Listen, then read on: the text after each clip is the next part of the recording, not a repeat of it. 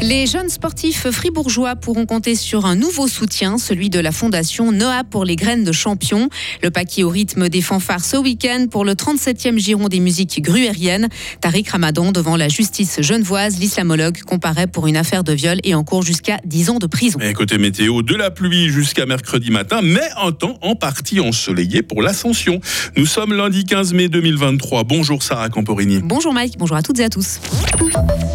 On commence par cette fondation pour aider les jeunes sportifs de la région. Baptisée Noah pour les graines de champion, elle a été officiellement créée samedi à Châtel-Saint-Denis.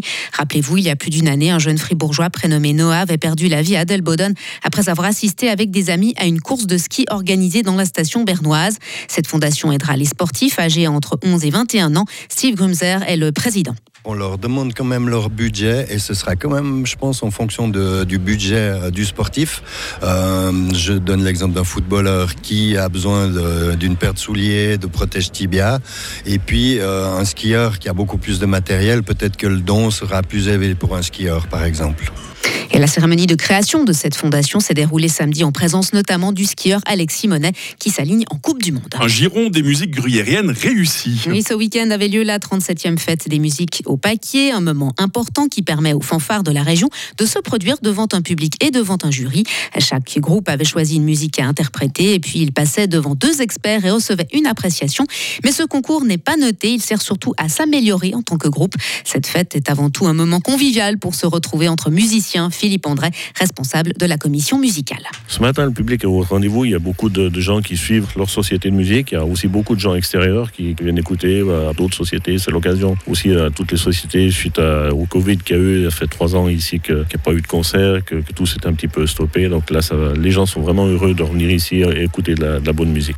Un public conquis et des musiciens ravis d'avoir pu, pu, présenter leur travail après quatre ans de pause. La prochaine édition aura lieu à Ria durant le, troisième week-end du mois de mai. Les contes et les légendes inspirent les jeunes écrivains. quatre romans, dont un fribourgeois et deux alémaniques, sont les lauréats du concours d'écriture Linguissimo qui avait lieu ce week-end à Coire, dans les Grisons. Ils ont été désignés parmi une vingtaine de finalistes et plus de 300 participants à la base. Les gagnants, âgés de 16 à 21 ans, remportent un voyage en commun en Suisse.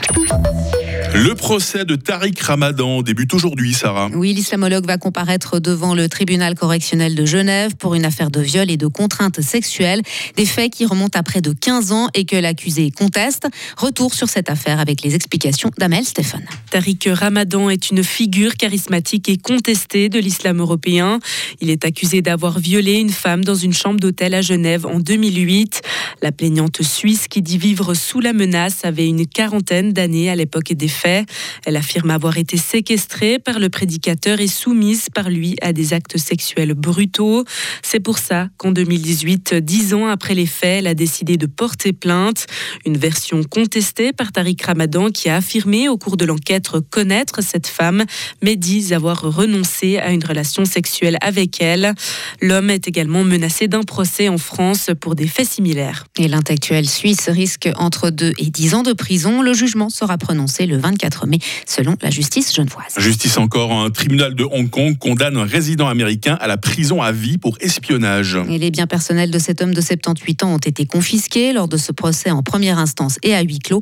Le verdict intervient alors que le président américain Joe Biden est en déplacement au Japon cette semaine pour participer au sommet du G7. Il risque de dégrader encore davantage les relations entre la Chine et les États-Unis, déjà au plus bas. Et retour en Suisse pour finir, Sarah, où la reine des reines s'appelle Mélodie. Ah oui, elle pèse près de 690 kilos elle appartient à une famille de Saint-Nicolas dans le district valaisan de Viège.